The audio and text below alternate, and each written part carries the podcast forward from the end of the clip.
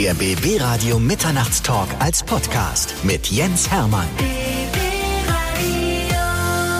So, jetzt kann ich auch schon sagen, ein guter alter Bekannter ist bei uns. Michael Schulte ist mal wieder da. Herzlich Schönen willkommen. Guten Tag, hallo. Es liegt ein bisschen zurück, unser letztes Gespräch. Es war kurz vor der Teilnahme am ESC. Und ich glaube, seitdem hat sich ja dein Leben wirklich aber sowas von grundlegend verändert. Nicht nur, das dass stimmt, du ein ja. neues Album am Start hast, über das wir gleich ausführlich reden werden. Es ist ja so viel passiert in deinem Leben. Es ist echt verrückt, hat sich einmal komplett auf den Kopf gestellt. Ähm, sowohl im Privaten als auch mit der Musik. Aber, das muss man ja sagen, alles wirklich zum Positiven, alles ist sehr, sehr schön geworden. Also du siehst, du sahst damals schon gut aus, aber du siehst deutlich besser aus. Also dein, Ja. deine, deine, deine Ehe, die du mittlerweile im Jahr 2018 geschlossen hast, scheint dir gut zu bekommen. Ne? Also ich finde, man wird ja oft auch als Mann mit dem Alter noch immer ein bisschen hübscher. Aber ich glaube, ich sehe etwas müder aus, weil ich auf jeden Fall deutlich äh, weniger Schlaf bekomme. das liegt wiederum am Nachwuchs. Absolut, unter anderem Nachwuchs in der Kombination mit ähm, gut laufender Musikkarriere und dementsprechend viel unterwegs. Aber die Frau war ja eigentlich schon vorher da. Aber noch gar nicht so lange. 2016 haben wir uns kennengelernt und sind dann irgendwie doch durchs Leben gesprintet, äh, haben dann relativ zügig ein Kind gezeugt und ähm, haben dann geheiratet, wie du schon sagst, letztes Jahr. Also es ging alles verhältnismäßig schnell. Und wie fühlt sich das an, als ehemaliger Solomusiker, der auch äh, solo unterwegs war und nur mal hier und da eine Frau aufgegabelt hat, jetzt so in festen Händen der Also das ist ja hier Gerüchte. Also Das hat mir dein ehemaliger WG-Mitbewohner erzählt, dass ich glaube, da meinte er eher sich selbst. ist es so, ja? ja, ja, so ein ganz gefährlicher Typ. über den wir gleich noch ein bisschen ausführlich reden werden. Also, wo fangen wir eigentlich an? Wollen wir mal äh, Februar 2018 aufgreifen, als wir das letzte Mal geredet haben und gesagt haben, Mensch, ich fahre jetzt zum ESC für Bitte. Deutschland und mal gucken, was ich da reißen kann. Und dann bist du letzten Endes wiedergekommen mit einem vierten Platz in der Tasche. Und das ist im Vergleich zu den Jahren davor ein sensationelles Ergebnis. Das war wirklich ein gutes Ergebnis. Ich habe mich da natürlich auch riesig gefreut. Es war sowieso ein großes Abenteuer und vierter Platz ist ja jetzt gerade aus äh, Deutschland-Sicht wirklich echt toll. Ich glaube, es war äh, aus den letzten 30 Jahren das zweit- oder drittbeste Ergebnis. Zweitbeste Mhm. Ergebnis, glaube ich, Mhm. nach Lena. Also da, da war ich natürlich schon sehr, sehr stolz. Es war, war eine krasse Reise irgendwie und auch alles drumherum war sehr intensiv. Und dass ich da jetzt wirklich mit dem vierten Platz nach Hause komme, damit habe ich auf jeden Fall nicht gerechnet. Von daher war es äh, einfach ein tolles Abenteuer mit einem tollen Ende und natürlich aber auch Start von etwas ganz toll, nämlich was alles rund um die Musik angeht, läuft es halt einfach super seitdem. Da sind natürlich einige Türen aufgegangen und ich bin auch direkt durchmarschiert und habe, glaube ich, meine Chance so ein bisschen genutzt, dass Leute mich dann auf einmal auch kannten und ähm, auch gut fanden und dementsprechend läuft es heute echt super und äh, dann kam ja Back to the Start und ähm, jetzt auch All I Need und das läuft ja auch echt alles toll. Das war so ein bisschen Traum von dir auch beim ESC mal dabei sein zu können. Nee, eigentlich gar nicht. Also ich habe, das war so weit weg, äh, dass ich mir das nicht erträumt habe. Also ich habe jedes Jahr ESC geschaut, schon seit ich vier oder fünf bin, glaube ich, äh, immer mit der ganzen Familie große ESC-Fans und dieser Gedanke war nie in mir drin, dass ich das irgendwann mal machen könnte. Also wenn man mich gefragt hätte, hättest du mal Bock, hätte ich gesagt, jo. Aber das denkst du ja nicht, dass du irgendwann mal beim ESC singst für Deutschland. Einmal im Jahr darf das ein Deutscher machen oder eine Deutsche. Und von daher habe ich mir das nicht mehr erträumt, weil das ein Gedanke ist, der überhaupt nicht gereift ist, weil das so weit weg ist. Also wie wahrscheinlich ist es, dass man irgendwann mal beim ESC singt? Gibt ja sehr, sehr viele Menschen in Deutschland, die sicherlich auch vielleicht Lust hätten. Und ähm, äh, das kam dann erst 2017 im November, Oktober, November, als ich dachte, also mal ganz ehrlich, irgendwie in den letzten Jahren war es ja echt nicht so toll. Wieso mache ich das nicht eigentlich mal? Wenn, wenn man mich lässt, dann mache ich das. Und ich glaube, ich mache das gut. Und zum Glück war der NDR dann auch der Meinung, dass das gut passen könnte. Ich habe mich beworben, die hatten mich aber eh schon auch auf dem Schirm und äh, wollten mich einladen mal zu diesem ersten Casting. Und so kam dann eins zum anderen und dieses Gefühl, was auf einmal in mir reifte, dass ich mal zum ESC möchte und das selbst mal probieren möchte, endete dann eben mit einem guten vierten Platz. Deutschland hatte ich damals also im Vorentscheid mit 36 von 36 möglichen Stimmen gewählt. Das war schon ein wirklich sensationelles Ergebnis. Und bist du dann damals zum ESC gefahren, hast gedacht, verfluchte Axt, die letzten Jahre waren ja für Deutschland nicht so sehr erfolgreich. Hoffentlich reihe ich mich da nicht ein oder ist das da so ein komisches Damoklesschwert, was da über einem lastet? Also ich fand das eigentlich immer ganz gut, weil ich wusste, es kann nicht schlechter werden. Dementsprechend hatte ich jetzt gar nicht mal so sehr zu verlieren. Ich wusste, mich sehen so oder so 200 Millionen Menschen. Ein paar werden mich schon gut finden und das wird meiner Karriere sicherlich auch gut tun. Natürlich war es auch einfach eine große Ehre und ich hatte Lust, einfach für Deutschland zu singen. Und ich war mir relativ sicher, dass ich jetzt nicht auf dem letzten Platz äh, lande. Also so viel Selbstbewusstsein in mich und meine Musik, in meinen Song hatte ich dann schon. Selbstvertrauen auch eben in, in diesen äh, Song, dass ich dachte, das wird kein letzter.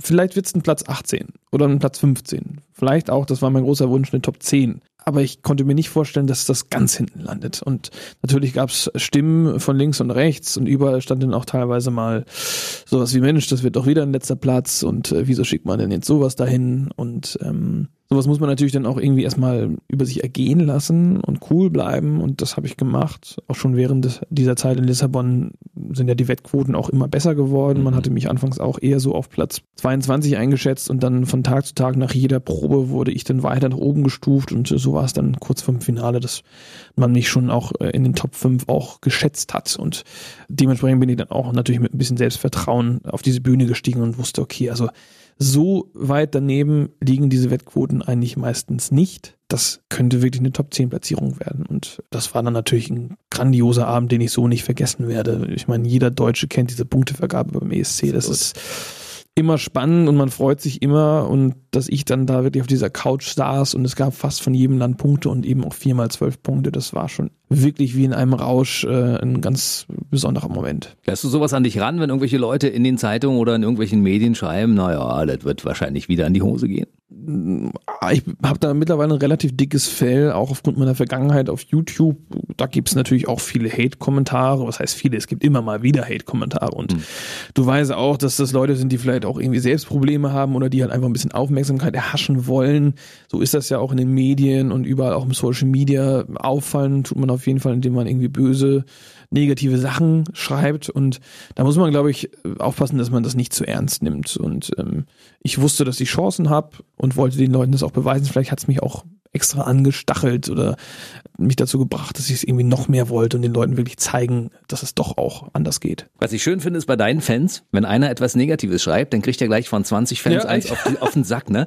Ich spinn's wohl. Also, hast du was Negatives geschrieben und hast richtig auf den Sack bekommen, ne? Ja, du warst das, also. Ich war niemals. Ja, ja, ja. Aber ich bin der bekennender Fan, das weißt du ja. ja. Mal, wenn man vor dem Fernseher sitzt und sich dieses Riesenevent anschaut, dann sagt man, das hat schon so eine gewisse Größe. Ist es, wenn man als Künstler auf der Bühne steht, auch so riesig, wie es im Fernsehen aussieht? Oder ist das anders, wenn man durch Scheinwerfer vielleicht gar nichts mehr sieht von dem Publikum dort?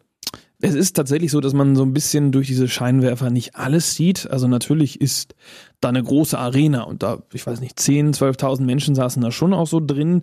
Das musst du irgendwie ausblenden, gerade bei so einer Nummer, die sehr emotional und ruhig ist.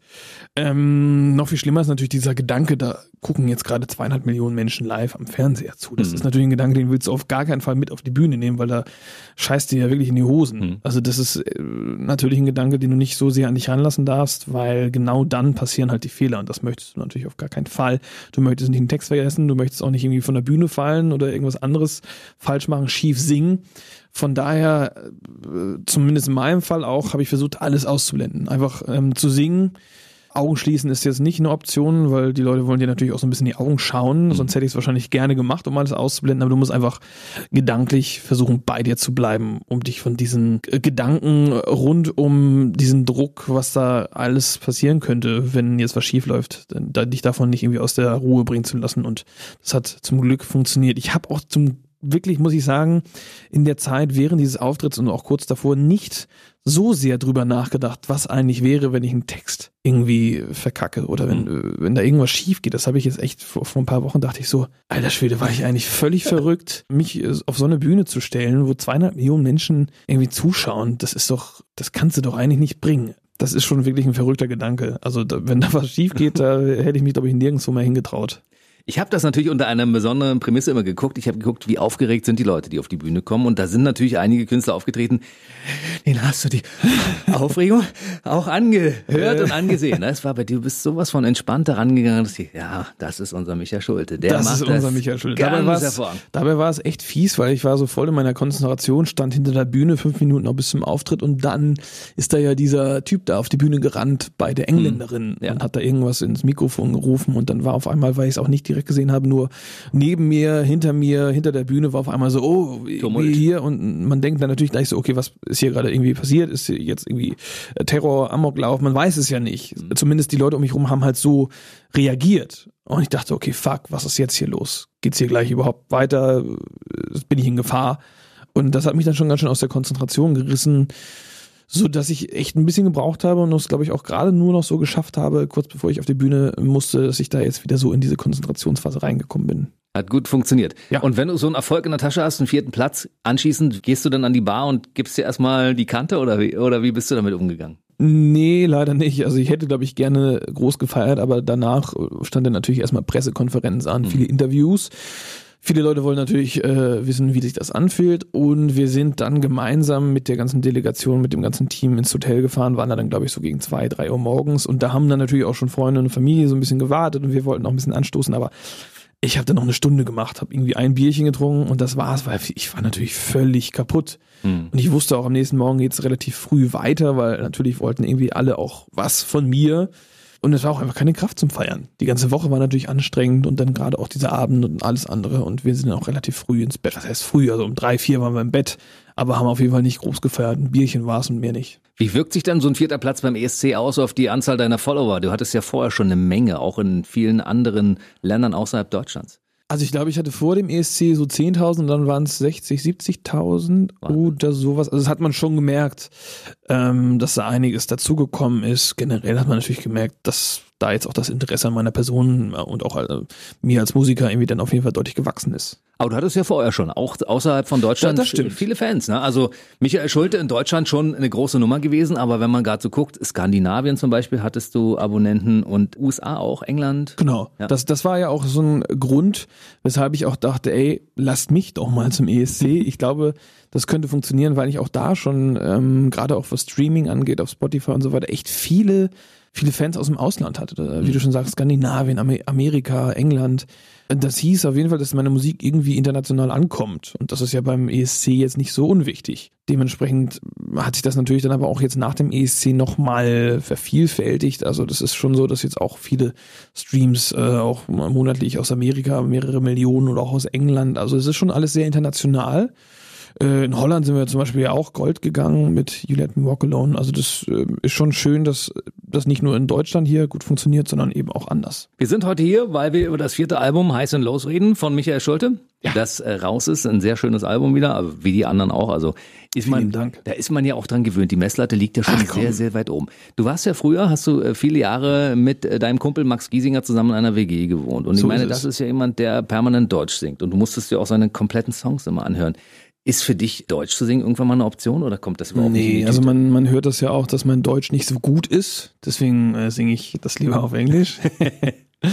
nee, ach, ich höre ich höre nicht so viel deutsche Musik. Wir, wir haben auch damals in der Kindheit immer sehr viel englische Musik gehört und ich singe einfach nicht gerne auf Deutsch. Also be- beziehungsweise ich singe auf jeden Fall deutlich lieber auf Englisch. Meine Stimme passt da, glaube ich, auch einfach besser.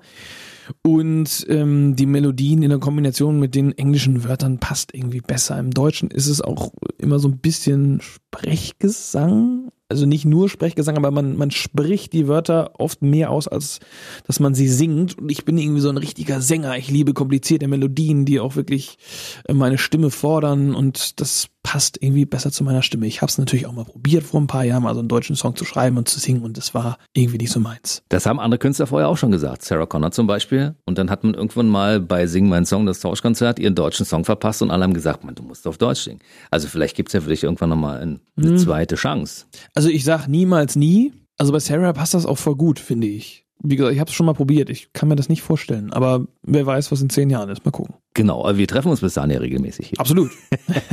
Absolut. Das vierte Album ist raus. Also wenn wir mal kurz zurückschauen, das war äh, 2011 ging das damals los. Da hat Ray Garvey dich entdeckt und ihr habt gemeinsam einen Song geschrieben. Auf der Kieler Woche war das, glaube ich, ne? Auf der Kieler Woche haben wir gemeinsam einen Auftritt gehabt. Er hat mich gefragt, ob ich Lust habe, mit ihm zusammen zu singen. Und dann haben wir uns ja dann 2012 wieder getroffen, sozusagen bei The Voice. Und dann haben wir einen Song zusammen geschrieben. Und da warst du bei den Blind Auditions und der hat dich sofort rausgehört. Der hat deine Stimme erkannt. Genau, weil er mich halt kannte, einmal von YouTube und eben von dem gemeinsamen Auftritt und wusste nicht, dass ich da bin, aber man, man hört ja meine Stimme auch so ein bisschen raus, glaube ich. ähm, Und von daher habe ich mich natürlich auch sehr gefreut, dass wir da gemeinsam in einem Team waren dann. Wie ist denn er damals auf dich aufmerksam geworden?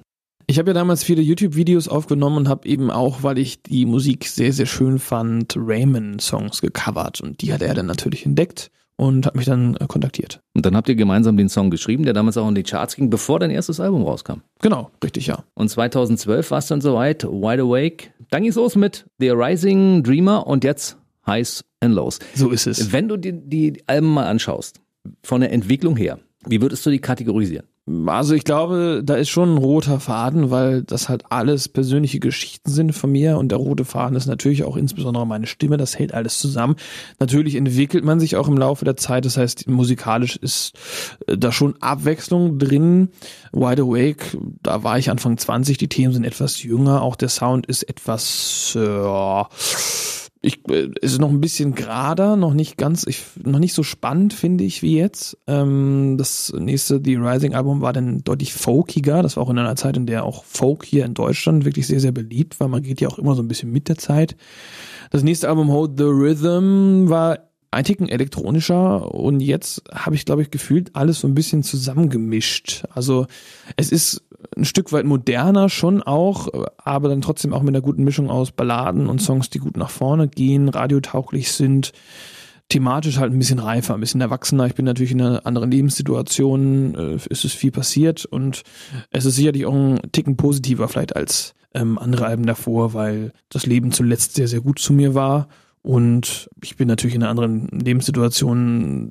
Das heißt, da sind andere Themen auch eben. Und äh, die handeln dann nicht unbedingt nur vom Herzschmerz, wie jetzt auf den Alben davor, wo ich eine Single war und äh, auch manchmal ein bisschen traurig, sondern jetzt ähm, eben als Vater, als, als Mann ähm, besingt man da auch schon andere Sachen. Dein Leben ist fröhlicher und schneller, das hören wir aus dem Album raus. Und du hast jetzt vor allen passt, Dingen, ja. ja, und du hast vor allen Dingen auch ein paar Abtemponummern bei, wo man genau. sagt, Mensch, geil, jetzt endlich der kann mal. Das ja. Der kann das ja, lass mal ein bisschen was raus. Also hast gesagt, jetzt muss ich auch mal gucken, ob da was in die Richtung geht. Also auch ich könnte die Tanzflächen füllen. ja, also es ist, äh, es ist natürlich nicht das erste Mal, dass ich Songs mache, die auch nach vorne gehen, die tanzbar sind. Die gab es schon immer, aber gerade jetzt auch durch den Radioerfolg haben, glaube ich, viele verstanden, okay, das ist nicht nur der vom ESC, der traurig ist und eine Ballade singt, sondern der kann halt eben auch anders. Und das ist natürlich schön, weil Leute jetzt auch noch mehr zu den Konzerten äh, kommen und wissen, wenn sie Bock haben auf Tanzen, dann gibt das da auch. Früher bei den Michael Schulte-Konzerte haben doch viele auch während des Konzertes die ganze Zeit gesessen. Das hat sich mittlerweile auch ein bisschen verändert, finde ich. Ne? Ja, die tanzen auf jeden Fall auch viel. Das ist auch gut so. Und die Hallen werden auch größer. Also, das stimmt. Du hast dir ein bisschen was vorgenommen für die nächste Zeit. Ja, dann, schon. Ne? Wir sind ja auch in Berlin am 14. März, Columbia Theater. Ja. Also wer Bock hat, vorbeizukommen, ihr seid alle herzlich eingeladen. Also ihr müsst wahrscheinlich trotzdem bezahlen und neuen Ticket kaufen, aber ihr seid trotzdem eingeladen. am 13. März geht die Tour los, glaube ich, zwölf Termine und einer führt dich dann halt äh, zu uns in die Region. Aber so ist es. Ich glaube, du hast es gut verteilt im Land, sodass jeder mal irgendwie äh, die Gelegenheit hat, mal ein Michael Schulte-Konzert zu sehen. So ist es. Also ich würde natürlich noch deutlich äh, mehr Städte besuchen, wenn es irgendwie möglich wäre, aber die Zeit fehlt. Deswegen haben wir jetzt so zwölf Städte ausgewählt, glaube ich, in jeder Ecke irgendwie so ein bisschen dass jeder, der irgendwie Lust hat, vielleicht auch gerade auch so im Zweifel mal ein Stündchen fahren muss und dann irgendwie auch zum Konzert kommen kann. Wie muss man sich denn deinen Tag jetzt vorstellen als Familienvater, als Ehemann und als Musiker? Das sind ja Dinge, die normalerweise gar nicht so richtig passen. Ne? Das passt überhaupt gar nicht gut zusammen. das kommt natürlich immer darauf an, ob ich eben unterwegs bin ob, oder ob ich zu Hause bin. Also wenn ich zu Hause bin, sind natürlich die Pflichten auch da. Das heißt, frühes Aufstehen, unruhige Nächte mit äh, wenig bis kein Schlaf. Und äh, dann muss man irgendwie müde über den Tag dann auch klarkommen. Dann geht's oft, wenn ich da bin, eben zu Hause ins Studio in Hamburg. Ähm, die Zeit nutze ich dann eben, um da auch Songs zu schreiben. Das habe ich jetzt den ganzen Sommer auch gemacht.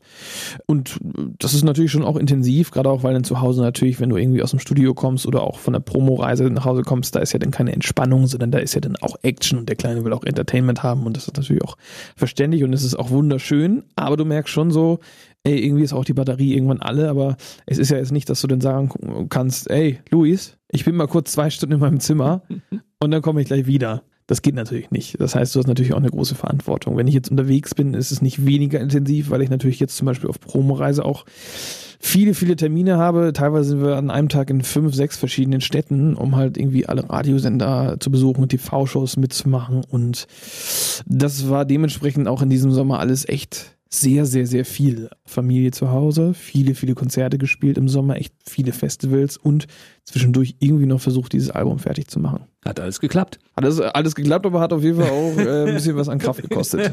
ja, er hängt ja auch ein bisschen auf dem Stuhl gerade, der Michael Schulte. Bitte was, ich stehe hier aufrecht äh, im Studio und bin voller Energie. Ja, es wird ja mitgefilmt. Du weißt doch, dass wir auch die Wahrheit was, sagen. Die Kamera?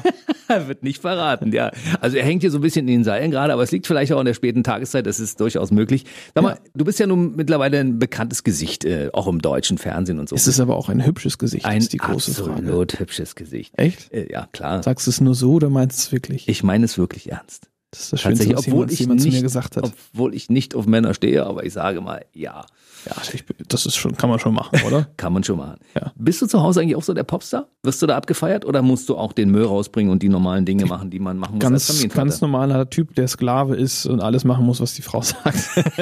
Du stehst also so ein bisschen unterm Pantoffel. Pff, also ich habe auf jeden Fall die Hosen an und me- meine Frau sagt natürlich, dass sie die Hosen anhat.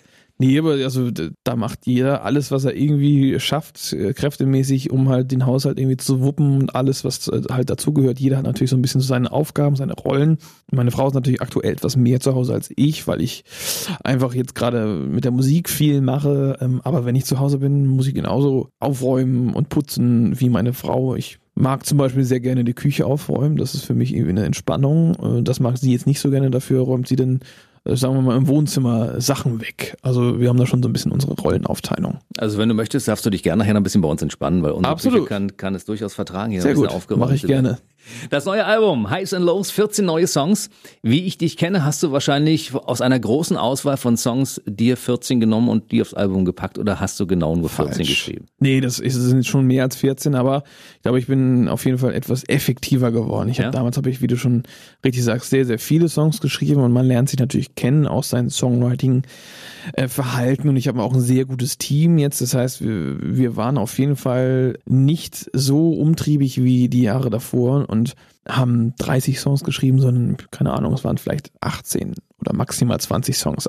Also ich wusste auf jeden Fall immer genau, was ich wollte auch und dementsprechend hat man ja nicht so viele Nieten dabei gehabt und das musste vermutlich auch einfach so sein, weil es, ich hätte es mir nicht erlauben können, da so viele Nieten dabei haben zu können, weil einfach die Zeit dann nicht gereicht hätte und so haben wir jeden Tag auch wirklich genutzt, um auch äh, einen guten Song zu schreiben und ähm, das hört man jetzt auf dem Album. Sind dann auch neue Sachen entstanden im Laufe des Sommers, die demnächst schon wieder für neues Material zur Verfügung stehen? Man muss ja nicht immer ein Konzeptalbum machen, weil du hast ja zwischendurch auch schon Songs veröffentlicht, die nicht auf dem Album drauf waren. So ist es. Also aktuell sind wirklich alle neuen geschriebenen Songs auf dem Album, aber jetzt, sobald diese Promo-Rutsche vorbei ist, das wird so Mitte November ungefähr sein, kommen auch schon die nächsten Songwriting-Sessions.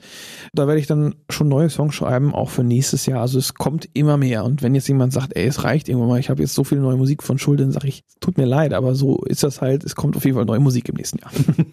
Bei Max Giesinger war es immer so, dass er dir die ganzen Songs immer früher vorgespielt hat, als ihr noch zusammen gewohnt habt. Ist es umgekehrt auch so, dass du ab und zu mal sein Urteil einholst bei irgendwelchen Es ist immer noch so, klar. Ja. Er hat mir auch zum Beispiel auf das, was da noch kommt, vorgespielt und hat gesagt, ey, wie findest du das? Findest du es gut? Willst du was ändern? Und ich habe dann auch tatsächlich so ein bisschen Feedback gegeben und dann haben sie das auch tatsächlich so verändert, wie ich das irgendwie gesagt habe, weil man gibt dann natürlich schon auch viel Wert darauf, wenn der beste Kumpel und äh, Musikerkollege sowas sagt, wir kennen uns ja sehr gut und so ist es auch, dass ich ihm natürlich Sachen von mir schicke und er soll dann mal Feedback geben. Ich finde diesen Song übrigens sehr gelungen, ja, auf das, was da noch kommt. Also, Gut, ne? Wenn da, wenn ich weiß, dass Michael Schulte da auch mit drin steckt zum Teil, weißt du? Oder? Hast du das Musikvideo gesehen? Absolut. Da ist ja auch Tolles wirklich, Video. das muss man sagen, der beste Zeitpunkt des Videos ist, als da dieser Barkeeper auf einmal mit dem Bier durch die Bar läuft und man denkt sich, was ist das für ein unfassbar gut aussehender Typ mit seinen roten Locken und wie, komisch, ne? wie der das Bier da durch den durch die Bar trägt, das ist ja wirklich unfassbar. Hat er das irgendwie schon länger gemacht? Das ist ja ein ganz neuer irgendwie in diesem Game des Bar äh, äh, Lebens und dann merkt man, das ist doch, warte mal, das ist doch, das ist doch dieser, dieser Schulte? Das ist doch der Schulte. Ich finde das Video sowieso toll, weil da sind ja viele Akteure bei, also die man kennt, ne? Moderatoren tauchen da auf, zwischendurch der Polizist, ne? Macht ihr so beruflich? Oh, Am besten wäre ich äh, Steven Gätchen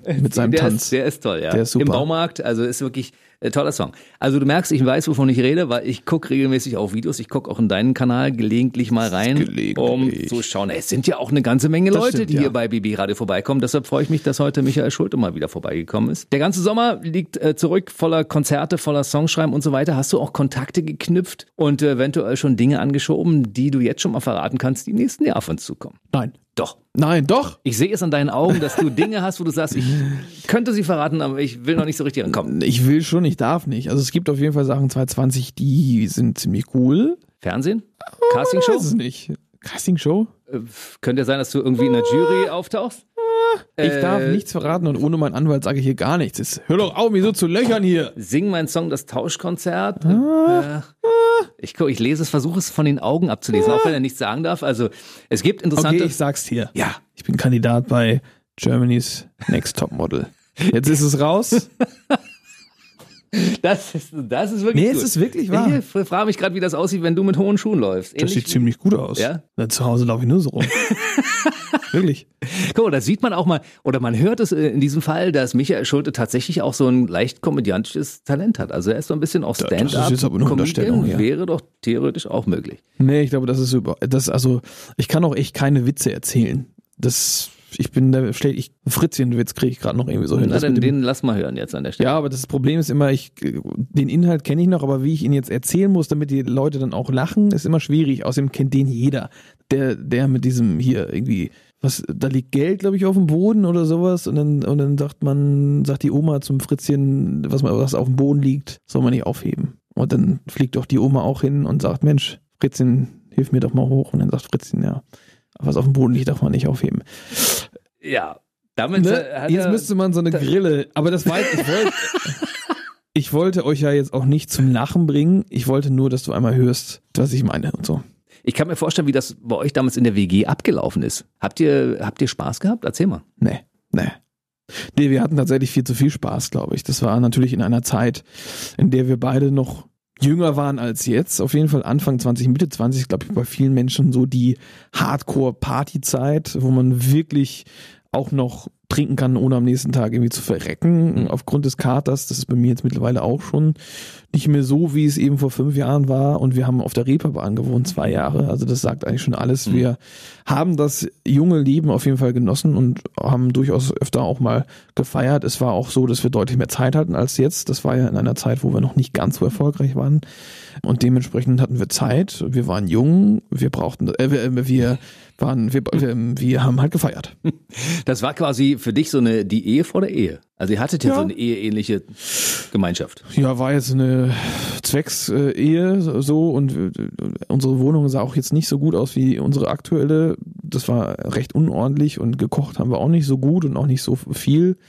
Aber wir haben uns sehr, sehr lieb gehabt auf jeden Fall. Fehlt dir das gelegentlich? Was ist genau die Unordnung? Diese Lebensgemeinschaft mit einem Kumpel zusammen, jetzt wo du verheiratet bist und mit Frau und Kind? Nee, es das war anders, irgendwie ja. zum guten Zeitpunkt, dass man das irgendwie auch abschließen konnte. Wir haben ja fast fünf Jahre zusammen gewohnt, haben da viel Schabernack getrieben und das war sehr, sehr schön. Und dann, ich glaube, haben mit 27 oder 28 äh, sind dann unsere Wege irgendwie auseinandergegangen, weil ich meine Frau kennengelernt habe und ich bin dann mit der zusammengezogen. Und das war ein guter Zeitpunkt, um auch mit diesem verrückten Single-Party-Leben so ein bisschen ja, abzuschließen, in, in Anführungsstrichen. Für dich. Für ihn ja nicht. Er ist ja, also Der ist immer noch aktuell voll, aber er sucht auch immer noch einen Partner, der, mit dem er das jetzt so toll machen kann, wie, wie er es mit mir eben damals gemacht hat. Also es müsste das weibliche Pendant zu dir quasi sein. Ja, es ist auch immer so, wenn wir uns jetzt dann treffen, dann sagt er immer, Mensch, jetzt lass doch mal irgendwie wieder feiern gehen, Schulte bist du am Start und ich dann immer so, ah, es ist, ich freue mich natürlich immer aufs frühe Schlafen gehen und irgendwie ein bisschen ausschlafen und Schlaftanken, weil, also selbst wenn ich jetzt mal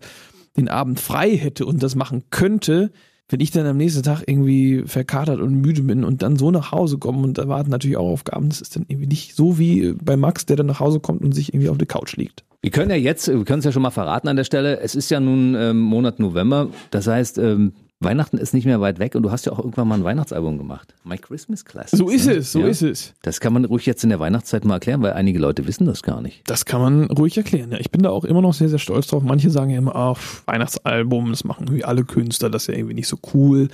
Aber ich finde, das ist einfach wirklich sehr, sehr schön geworden. Deswegen stehe ich dazu und bin da auch echt ein bisschen stolz drauf. Wir haben Weihnachtsklassiker, englische genommen und die in so ein äh, Pop-Folk-Gewand gebracht. Und es ist wirklich schön. Also da kann man echt auch äh, ruhig mal reinhören. Also man kann zu Weihnachten sogar beides verschenken. My Christmas Classics und das neue Album Highs and Lows. Das Man, geht also äh, im Doppelpack. Man quasi. kann nicht nur, man muss. Man muss. Man muss eigentlich. Weil ich glaube, kein Mensch ist glücklich, wenn er nicht diese zwei Alben besitzt. Absolut. Und wer jetzt sagt, Mensch, ich muss das noch ein bisschen pimpen, das reicht noch nicht aus, das ist noch nicht genug, Michael Schulte, der packt noch zwei Tickets für, für deine Tour. Zack, oben drauf. 14.3. Berlin, Columbia Theater und alle sind happy. Beziehungsweise für alle, die außerhalb Berlins wohnen, alle Termine ab 13. März dann im Internet unter. Also man findet mich bei Facebook, Instagram. Was gibt's noch? Twitter und da stehen immer alle Termine. Ansonsten äh, ruft mich doch einfach an. Die Telefonnummer lautet 0172 1327 12.000 und 13. Ich freue mich jetzt schon auf den, dem das Telefon gehört, für den Fall, dass es diese Nummer tatsächlich gibt. Das ist ja möglich. das ist ja meine. ja, ist schon, ist schon völlig klar. Also, äh, wer dich anschreiben möchte, pflegst du deine, deine sozialen Kanäle auch ordentlich, ja? Ich pflege sie schon, aber man schafft es natürlich nicht allen zu antworten. Es ist schon manchmal so, dass man auch alles liest, um auch so ein bisschen zu gucken, was sind so die wichtigen Sachen. Sind da jetzt wirklich Leute, die einem irgendwie wirklich was Wichtiges mitteilen wollen? Also irgendwie ist natürlich alles wichtig, aber man antwortet dann natürlich jetzt, sage ich mal, nur den allerwichtigsten und den allerschönsten Nachrichten. Ähm, und das versuche ich dann schon auch regelmäßig zu machen. Okay, also ansonsten, wer Neues erfahren möchte über Michael Schulte, der abonniert hier mal diesen Kanal, den BB Radio Mitternachtstalk. Das sowieso, ja. Unbedingt. Und äh, ansonsten in den sozialen Netzwerken findet man dich. Mit neuem Zeug so einmal pro Woche oder so schreibst du ja da was rein, ne? Ich versuche schon öfter. Ich bin jetzt nicht der beste Influencer, aber ähm, ich versuche ganz oft was hochzuladen. Wie lässt das Jahr ausklingen? 2019 ist ja fast vorbei. Es ist ja das erste Weihnachtsfest, das du in Familie feierst. Nee, letztes Jahr war er ja auch schon da, aber diesmal versteht er sicherlich ein bisschen mehr, wobei ich nicht weiß, ob er schon weiß, was ein Weihnachtsmann ist. Vermutlich checkt er das noch nicht. Also ich muss vielleicht noch nicht ins äh, Weihnachtsmann-Kostüm steigen, aber wir verbringen natürlich die letzten Tage des Jahres äh, im engen Kreis, gemütlich zu Weihnachten. Ich liebe die Weihnachtszeit und dann treffen wir uns zu Silvester mit Freunden und lassen uns noch mal ein bisschen krachen. Mit einem Bierchen. Oder auch ein Wein oder was trinken wir denn noch? Gibt es ein typisches Silvestergetränk hier auch bei euch? Bei uns trinkt man eigentlich alles hier. Ansonsten Silvester wird mit Sekt angestoßen. Ne? Ja? Und da, da gibt mir so Kopfschmerzen, ne? kommt drauf an. Wie gut er ist. Mittlerweile du als äh, vierter Platz beim ESC kannst dir wahrscheinlich so einen Sekt leisten, der keine hallo. Kopfschmerzen macht. Zack. Na, dann kann ich nur sagen, also viel Erfolg für den Rest des Dankeschön. Jahres 2019, für 2020 und dann sehen wir uns spätestens dann wieder, wenn du was Neues zu erzählen hast. Also ich habe ja an deinen Augen gesehen, da kommt einiges Ei, auf uns wenn du wüsstest, mein Lieber, wirklich, wenn du wüsstest, du bist auch ein Teil davon. Das weißt du noch gar nicht. Das weiß ich. auch. Jetzt ist er. Die haben uns nämlich angefragt als äh, Duo-Tanzpartner für Let's Dance. Ist wirklich. Doch, wirklich. Wir und die Hebefigur. Ja. Die Frage ist, wer hebt wen? Naja, du mich, ich bin ja nicht so schwer. 92 Kilo, das geht. Das ist deutlich schwerer als ich bin. Also insofern, Also dann doch andersrum. alles klar. Michael Schulte war heute bei uns im BB-Radio Mitternachtstalk, auch im Podcast. Also äh, bis zum nächsten Mal. Tschüssi. Mach's gut. Der BB Radio Mitternachtstalk. Jede Nacht ab 0 Uhr. Und der neueste Podcast jeden Mittwoch.